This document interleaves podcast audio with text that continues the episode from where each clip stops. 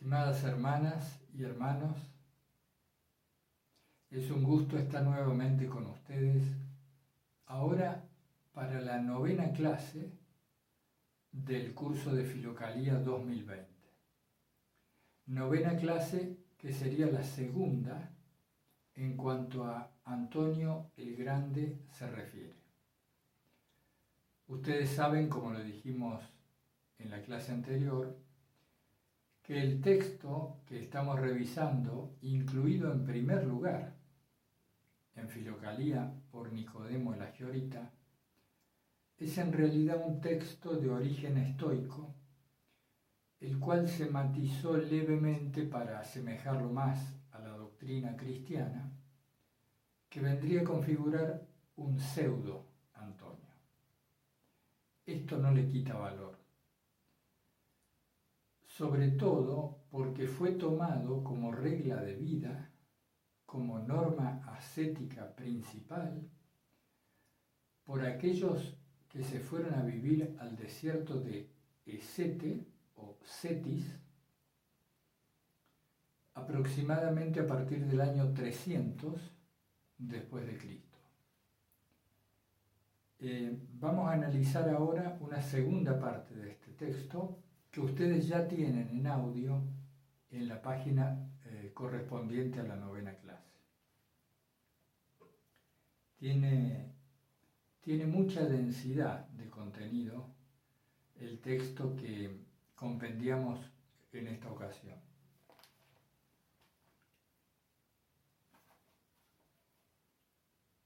El pseudo Antonio enfatiza mucho un aspecto que a mí me parece de suma importancia, que dice que uno debe examinar la fuerza que posee y cuánta virtud dispone.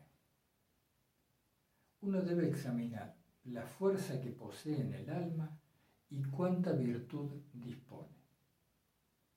Y a esto lo refiere en cuanto que uno debe emprender el camino de la virtud pero teniendo en cuenta esta proporción entre aquello que puede, entre el potencial virtuoso que uno tiene y aquello que se propone.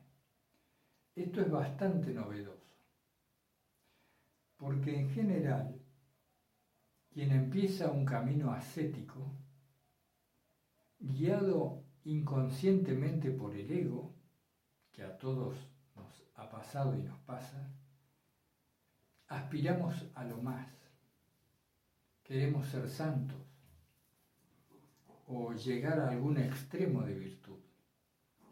En cambio, el pseudo Antonio nos dice que debemos medir bien en dónde estamos y que de acuerdo a la fuerza virtuosa de nuestra alma, nos planteemos el objetivo del caso.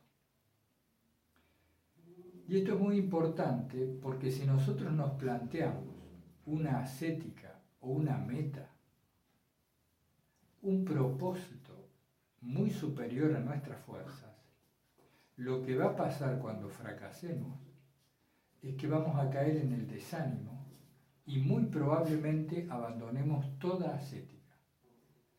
Estemos luego peor que antes de empezar. Entonces el pseudo Antonio nos, habla de medir bien esta cuestión. Eh, entonces se nos dice en el texto que uno no se vuelve sabio en un instante y que los poco virtuosos, ahí entraríamos todos nosotros, los pocos virtuosos, no desesperemos de nosotros mismos. Que tenemos que aspirar a mejorar nuestra situación, a purificar un poco nuestra alma y que en todo caso a no ser peores de lo que somos. Fíjense ustedes la lección de humildad que nos da este texto. Dice que si llegamos a no ser peores de lo que somos, esto no es poca cosa a mi juicio es importante porque en general abordamos nuestra ascesis, nuestros propósitos espirituales, o luego de algún retiro, algún ejercicio, nos proponemos cosas que más tarde o más temprano nos desaniman. Fíjense con cuánta humildad el texto nos sitúa. Tratemos de no ser peores o de mejorar de acuerdo a nuestras fuerzas.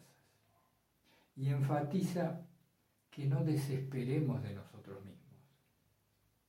Es decir, el Cerdo Antonio nos recomienda compararnos tan solo con el propio proceso espiritual. Si nos comparamos con aquel autor espiritual que leemos, o nos comparamos con nuestro guía espiritual, o con el santo que admiramos, más tarde o más temprano vamos a caer en el desánimo. Este es un aspecto relevante a mi juicio. En el texto que abordamos hoy también, eh, el pseudo Antonio nos dice, las realidades de esta vida son similares a un sueño. ¿Por qué razón? Porque son fugaces, son efímeras, de muy corta duración. Vuelve a insistir con lo que ya hizo en la primera parte del texto cuando se refería a la muerte y a la finitud. Esta vida es similar a un sueño porque es efímera. Y de todos los aspectos de corta duración de nuestra vida, enfatiza en el tema de las riquezas. Nos dice que dedicar nuestra energía a las riquezas es llenarnos de quehaceres, de preocupaciones inútiles, y que finalmente van a distraer al alma y a la parte superior de nuestra alma, al nous, de aquello que es verdaderamente importante, que es la búsqueda de Dios. Y en esta parte del texto también destaca que uno no se vuelve sabio en un instante que se requiere fatiga, trabajo, disciplina, perseverancia. Fíjense, hermanas y hermanos, cuánto tiempo destina alguien que quiere construir su casa. ¿Cuánto tiempo destina al trabajo, acumular dinero, ahorrar? Quizá varios años de fatigoso trabajo para finalmente construir su casa, ser propietario de su casa. Quien pretende la unión con Dios, muchas veces nosotros, caemos en el ridículo, en la tontería de que luego de dos o tres meses de disciplina ascética, quisiéramos ya estar gustando los frutos de la unión o sentirnos como aquellos místicos que tantos textos han escrito de las delicias que derivan de la percepción de la presencia divina. De ninguna manera es más fácil acceder al vaciado de nuestro ego, a la purificación de nuestra alma o de nuestra mente, para que la gracia se manifieste por entero en nosotros de ninguna manera es más fácil que construirse una casa, que acceder a un máster, a un doctorado o cualquier otro ejemplo. Pero curiosamente en lo espiritual con frecuencia caemos presa de una inquietud, de un apresuramiento, como si lo intangible de lo espiritual no ameritara un verdadero esfuerzo sostenido durante años y a lo mejor décadas o toda nuestra vida, hasta alcanzar una situación de paz interior, de tranquilidad de espíritu y de contacto con la gracia que fuera mejor de lo que tenemos hoy. Este aspecto también me pareció un buen aporte del pseudo y más en esta época en la que el consumismo, el apresuramiento, la búsqueda del placer rápido y fácil, aunque no nos demos cuenta, nos influye. Y nos influye mucho en la manera de pensar, de organizar lo que percibimos. Bueno, entonces por eso les decía que hay que tratar al menos de no ser peores. Lo que no es poca cosa, dice el texto.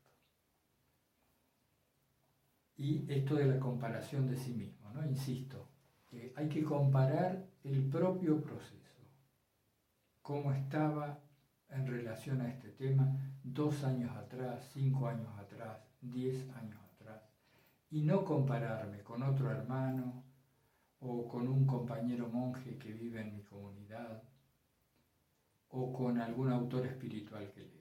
La comparación siempre ha de ser respecto de nosotros mismos. El texto continúa diciendo que a través de lo racional, fíjense, acuérdense que el pseudo Antonio habla del intelecto, ¿eh? no del nous. Está hablando de lo que en Occidente llamamos el intelecto, la razón, nuestra facultad racional. Dice que por esta facultad, a través de esta función, permanecemos unidos a lo inefable y a la divina potencia. En otros términos, a través de la comprensión podemos unirnos a Dios o al menos situarnos en la antesala de lo espiritual, de lo genuinamente divino. Le concede al raciocinio, a la reflexión y a la comprensión un papel muy importante. Y dice que nuestra parte corporal está vinculada a lo meramente animal. Entonces el pseudo Antonio nos sitúa en esa dualidad. O inclinamos nuestro corazón a través de la razón a la comprensión de las realidades celestiales, o nos dejamos guiar por lo corporal que nos anula toda comprensión y nos sumerge, en sus propias palabras, en el lodo de la malicia. Así lo dice de una forma muy gráfica. Y destaca que hay que tener pensamientos, yo diría desde mi punto de vista, hay que atender a los pensamientos que son coherentes con nuestro parentesco divino. Y esto me parece muy bello en realidad. El pseudo Antonio apela a nuestra filiación divina, al parentesco. Soy pariente de Dios. ¿A qué pensamientos voy a atender? En cambio, si reniego de este parentesco, de este ser hijo de Dios, o si lo olvido, me sumerjo en el lodo de la malicia que deriva del cuerpo animal y de las facultades y automatismos que este cuerpo tiene. Veamos si avanzamos un poco. Bueno, también continuando, después de revisar mis notas, les pido disculpas si ustedes escuchan algún ruido de fondo, sobre todo a mis mascotas, sabrán entender ello. Aún no pude, no pude aprender cómo limpiar el ruido de fondo en, los videos. Si alguien tiene el dato, que me lo pase para, para colaborar con eso y si no, poco a poco iremos mejorando. El texto erróneamente atribuido a Antonio el Grande, al que llamamos el pseudo Antonio, destaca mucho el tema de no dialogar con el embrutecido. A nosotros nos choca mucho, o puede ser que nos choque, cómo el texto habla de los brutos, de los salvajes, de los ignorantes, de aquellos que se asemejan a las bestias. Es un lenguaje un poco fuerte para nuestra sensibilidad actual que nos puede parecer discriminatorio poco compasivo. Pero hay que situarse en el contexto de la época, donde había, además de una división de clases muy marcadas en las zonas del imperio y en las periferias que el imperio abarcaba, además de esta división de clases, había una división, se diría, de situación social de las masas que era muy diferenciada. A ver, a ver si me puedo explicar. En la actualidad, nosotros tenemos una gran diferencia de clases y de estratos socioeconómicos, socioculturales. Tenemos la gente muy adinerada, diría obscenamente adinerada, la gente que llamamos de clase alta, de clase media, gente de bajos recursos y de muy bajos recursos. Pero resulta que hay algo que atraviesa todas esas clases sociales, que es un mayor o menor acceso a los medios, a los medios de información, de comunicación, o si prefieren, a los medios de entretenimiento o de desinformación. Incluso en las favelas, en lo que aquí en Argentina se llama las villas miseria, en barrios muy periféricos y pobres, aún ahí llega la televisión. Y esto produce una uniformidad, pese a la enorme diferencia socioeconómico-cultural, que en aquel entonces no existía. Cuando el texto se refiere a la gente muy ignorante, a los salvajes, habla de verdaderamente una porción de la población de aquella época que vivía en un estado muy similar a lo animal. No por culpa propia, obviamente, sino por la injusta distribución de la riqueza que se daba en el imperio y que después en toda la historia humana se sigue manifestando. Pero al no estar uniformada la población, merced a los medios de comunicación, era mucho más abismal y más difícil la posibilidad de comunicación entre estos distintos estratos sociales. Hay autores que, abundan sobre ello. Eh, les prometo que en la clase que viene voy a buscar esas referencias para comentarles. Digo esto para entender mejor al texto, al pseudo Antonio, cuando se refiere de una forma tan burda y tan chocante a aquellos que eran incapaces de comprender, incapaces de abrirse a la realidad espiritual de su tiempo. Eh, continuemos con las notas. Entonces él dice, no hay que dialogar con el embrutecido.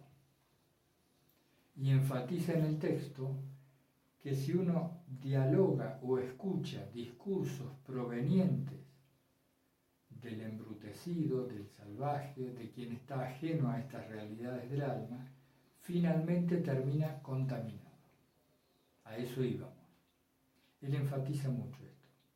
No entrar en comunicación, no dialogar con aquellos que están cerrados a las realidades espirituales. Por eso incluso los monjes de la época se aislaban, se iban, para no tener familiaridad ni trato con aquellos que podían contaminarlos de una aspiración más hacia lo corporal que hacia lo espiritual. Finalmente, con toda crudeza, dice el texto, el único impedimento para la salvación es la negligencia o el descuido del alma. Es fuerte el concepto. El único impedimento para la salvación es la negligencia o el descuido del alma. ¿Y qué es el descuido? Es la falta de atención. La palabra misma lo dice. Es la falta de cuidado y el cuidado implica la atención. Este es el único impedimento verdadero según refiere el texto. Otro concepto que me parece importante es el de que debemos atender y preocuparnos para evitar la muerte del alma y no la muerte corporal.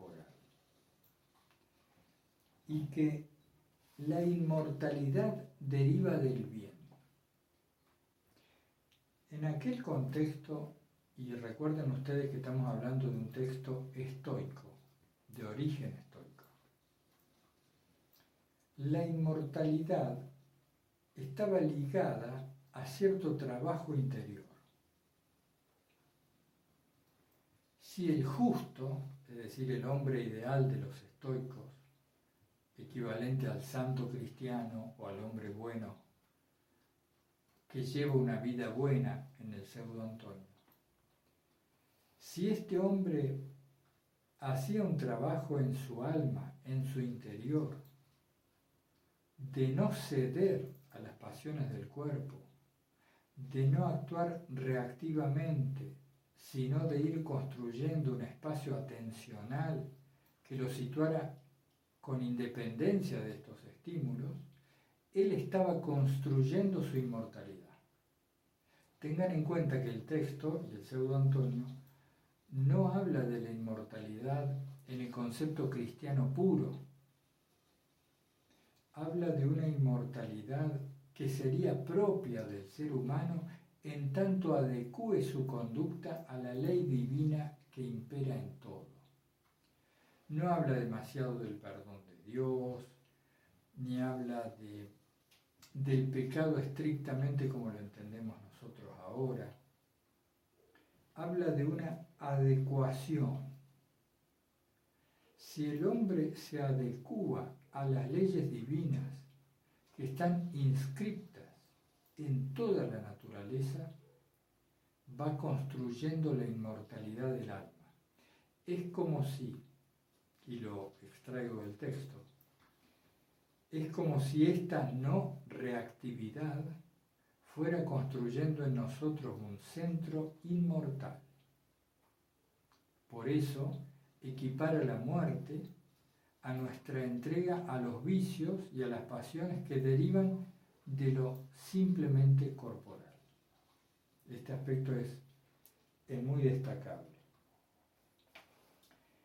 Entonces, parafraseando el texto, dice, la inmortalidad deriva del bien, es decir, el bien tiene en sí mismo, de manera inherente, la cualidad de lo no perecedero de lo inmortal. Y la mortalidad la hace derivar estrictamente de la malicia. En este sentido sí es muy bíblico, en cómo a partir de la caída, a partir del pecado original, la muerte se hace presente, la fatiga, el trabajo, etc. La inmortalidad deriva del bien, ¿Y qué es el bien? Para el pseudo Antonio, el bien es aquello que se conforma a Dios. Se conforma. ¿Y qué es conformarse? Es hacerse adecuado o similar a la forma. Es decir, conformarse a Dios es adecuarse a la forma divina, a cómo lo divino ha hecho las cosas. Esa es una parte también importante del texto. En otra de las notas, bueno, dice que precisamente el alma que se ve enlodada en la materia, sumergida en el lodo de la materia, es la que se aparta de Dios. Y expresamente aclara, no es que Dios se aleja del hombre, sino que es el hombre que se aparta de Dios, se sale del caos. También dice luego, fíjense qué concepto interesante, el que comprende las cosas celestiales y alude a la comprensión, reconoce que toda criatura es voluntad de Dios, que toda criatura es voluntad de Dios. Esto nos lleva al tema de la tolerancia, de la aceptación de la diversidad y de una apertura de corazón absolutamente amplia hacia todas las criaturas. Este concepto nos aleja de todo fundamentalismo, porque si bien el cristiano sabe con certeza lo que debe hacer, o el hombre justo del estoico, cómo debe conformarse a las leyes divinas, también sabe que al ser toda criatura obra de Dios y al subsistir gracias a su voluntad permanente de mantenimiento de la existencia, al saber esto, no puede ver en las otras criaturas, aún las más alejadas de la voluntad de Dios, no puede ver algo que deriva de una extrañeza, de un universo ajeno. Tiene que reconocerlo como parte de Dios. Hay un, un texto que les voy a, ahora se me ocurre, lo voy a agregar en la página de esta novena clase, que se llama Premisas de Fraternidad, que a mí me parece un modelo de conducta cristiana.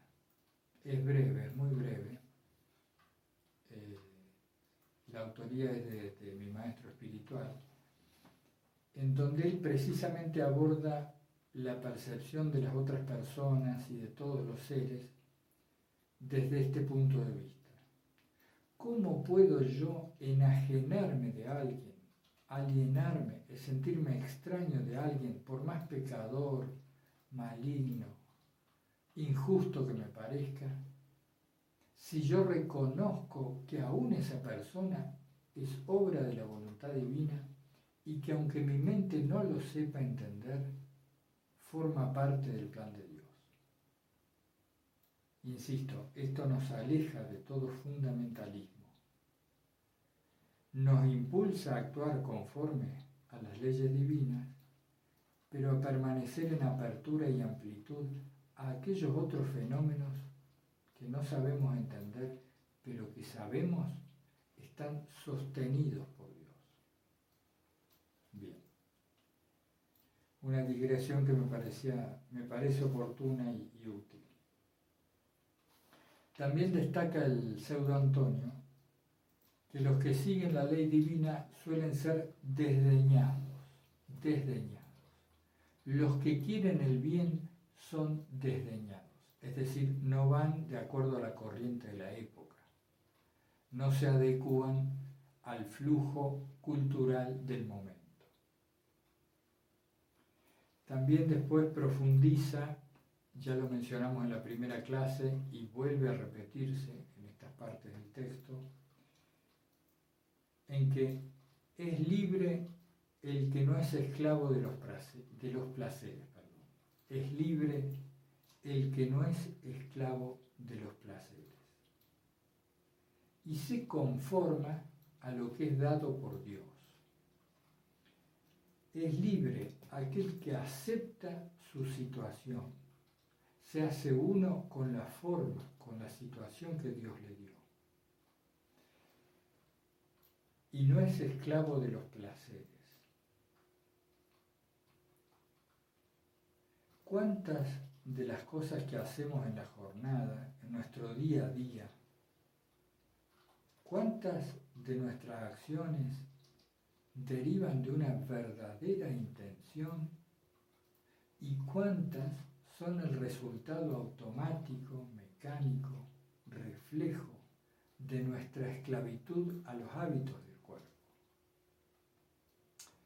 Por allá al principio del curso decíamos que ojalá pudiéramos poner en práctica algunas de las enseñanzas que íbamos estudiando en Filocalía. Esta puede ser una buena oportunidad. De todo aquello que hacemos, de todo eso que hago durante el día, desde que me levanto hasta que voy al descanso. ¿Cuánto de lo que hago brota de la esclavitud que tengo a los placeres. O dicho más suavemente, cuánto surge del automatismo mental y corporal que en realidad no deriva de la intención profunda de mi corazón o de mi alma. ¿Hasta qué punto soy esclavo? Puede ser un buen ejercicio realizarlo en la intimidad cada uno. Cuando lo hice por primera vez, orientado a hacerlo, eh, fue bastante sorprendente comprobar que casi no había acciones que surgieran de una libertad. No me costaba encontrar el espacio de libertad desde el cual yo dijera, eso fue un acto libre. Por lo general quedé pasmado de la cantidad de actos reflejos automáticos mecánicos. Esto no debe asustarnos, porque ya comprender esto nos permite un avance importante y como decíamos antes, de acuerdo a nuestras fuerzas, sin desesperar de nosotros mismos, intentar introducir pequeñas modificaciones que nos vayan haciendo más partícipes de la filiación divina, de la dignidad de ser hijos de Dios y no del lodo y de la malicia y de la, del automatismo al que nuestro cuerpo nos somete. Pseudo Antonio insiste mucho en las leyes de la materia y dice que son ineludibles. Mientras uno permanezca creyéndose mero cuerpo, las leyes de la materia nos dominarán y esclavizarán. Bien, continuando hermanas y hermanos con la novena clase y la segunda del texto referido al pseudo Antonio, hay dos o tres párrafos que me gustaría leer y abordar con ustedes. Uno de ellos dice, es el párrafo 54 en la página, a ver, esperen un momento, sí, párrafo 54 en la página 67 del tomo 1 de Filocalía. Dice, los que están llenos de malicia y aturdidos por la ignorancia, no conocen a Dios, pues su alma no está en estado de sobriedad. Dios es inteligible, pero no es visible y se manifiesta en las cosas visibles, como el alma en el cuerpo. Como es imposible que el cuerpo subsista sin el alma, así también todo lo que se ve y existe no puede subsistir sin Dios. Ya lo habíamos mencionado, pero me parece un párrafo muy, muy relevante. Y particularmente el renglón en donde dice que el alma que no está en estado de sobriedad no puede conocer a Dios. Porque de algún modo tenemos que asemejarnos a Él, salvando las enormes abismales distancias. De algún modo tenemos que alinearnos con Él para poder conocerle, aunque sea en mínimo grado. Y este alineamiento parece ser necesita de la sobriedad del alma, que como sabemos implica la temperancia, la templanza, la continencia y tantas otras virtudes que suelen mencionarse con frecuencia en los textos de Filocalía. Después me interesó este párrafo, el párrafo 57, que dice, los que no están conformes con los bienes que actualmente poseen, sino que aspiran a tener más, se someten voluntariamente a las pasiones que desordenan el alma, agregando pensamientos y fantasías nefastos. Estos bienes acarrean males y son un verdadero impedimento. Fíjense el, ejemplo que da, ¿no? Dice, así como lo son las túnicas demasiado largas que impiden correr.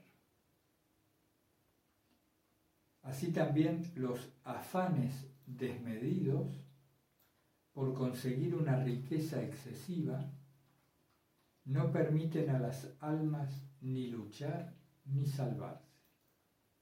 Y todo lo que dice el párrafo parte de las primeras palabras en donde refiere los que no están conformes con los bienes que actualmente poseen, sino que aspiran a más. Este asunto parece medular, importante en la enseñanza del pseudo Antonio. Aceptar lo que tenemos, es decir, los bienes que nos han sido dados por Dios y no aspirar a más, o al menos no aspirar desmedidamente a más, porque al hacerlo nos vemos presa de las pasiones, de los pensamientos y de los quehaceres que para obtener esos presuntos bienes tenemos que hacer. La adecuación, nuevamente, la adecuación a la situación que Dios nos ha dado. Fíjense, hermanas y hermanos, que todo deseo viene junto con una imagen. Recapitulemos. Tenemos una carencia, esa sensación de carencia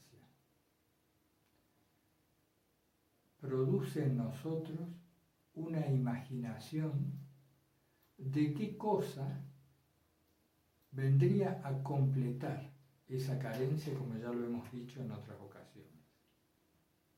A la sensación de carencia le sucede una imagen que presuntamente va a completar esa carencia.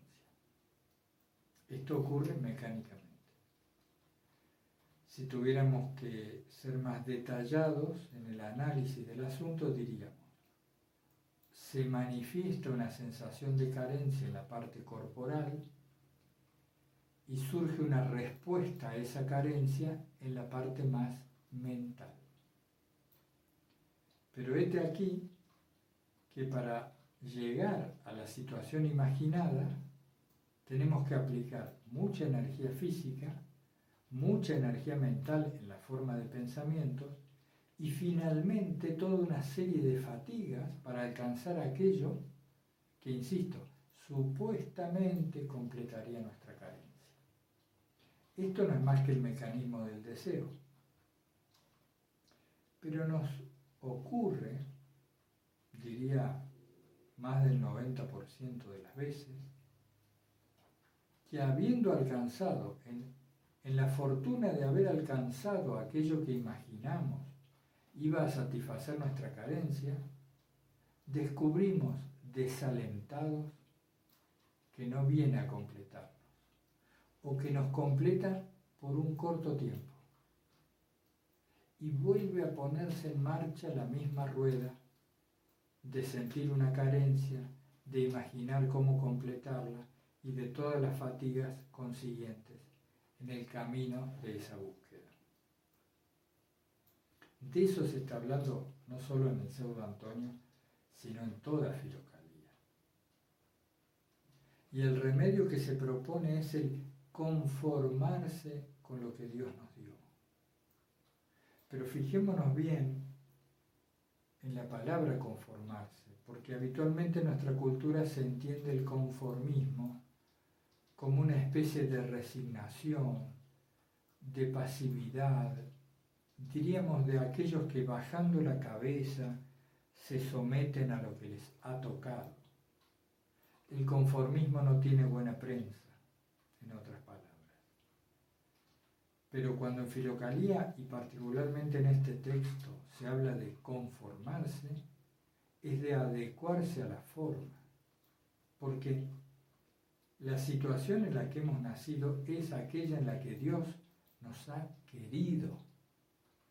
Él no nos hizo aislados en una isla en medio del universo apartados, nos hizo en una situación.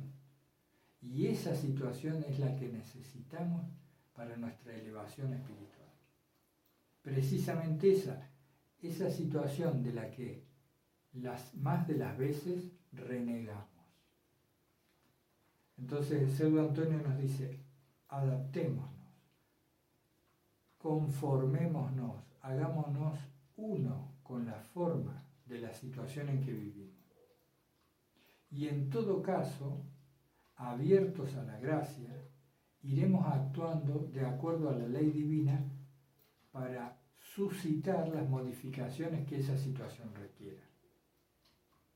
Pero es muy distinto a cuando esclavos del placer, sometidos por la carencia, entregados por completo a las leyes del cuerpo, nos, nos montamos en el deseo y somos presa de la inquietud, de la angustia, de la ansiedad, y se nos va yendo la vida en esa búsqueda de bienes que son definidos perfectamente en el texto como temporales, irrelevantes y fugaces.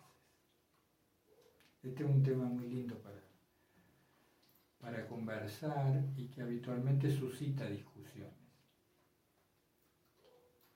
Porque una parte de la mente se revela contra esto y dice, pero ¿de qué, de qué se está hablando?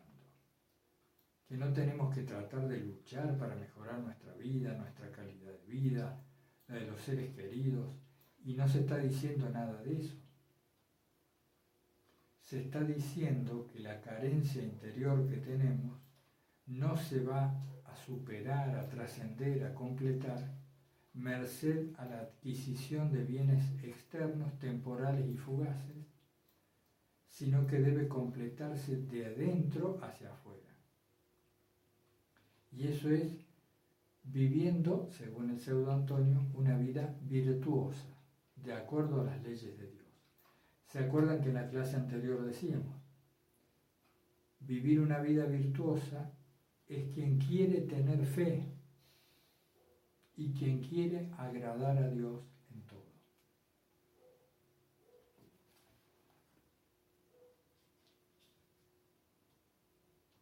Y finalmente dice, a ver el párrafo 59,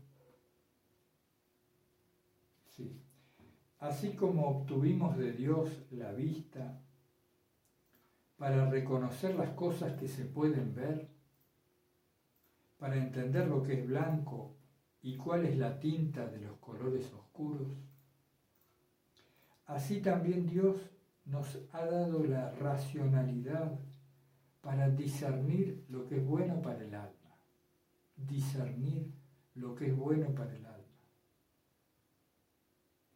esta parte abunda mucho en textos muy similares, se repite bastante el pseudo Antonio eh, en estos temas.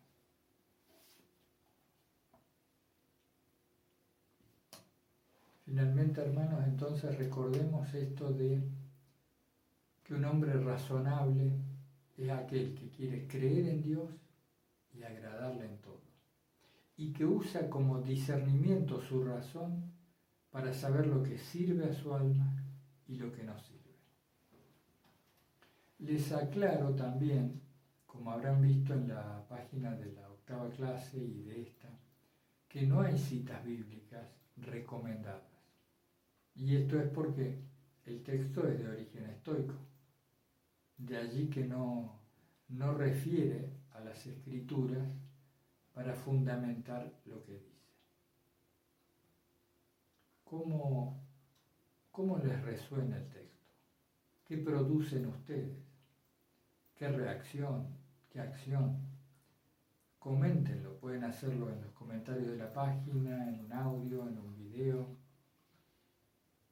eh, en realidad lo más rico de filocalía es lo que puede suscitar nuestro intercambio, ese enriquecimiento mutuo y también cualquier aporte que ustedes quieran hacer en base a lo que van viviendo en su propia vida, de acuerdo a lo que vamos incorporando como conocimiento.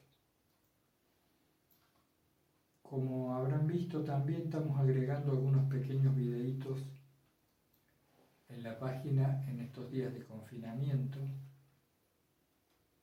Algunos hermanos han enviado textos, oraciones, audios, que como ven estamos publicando.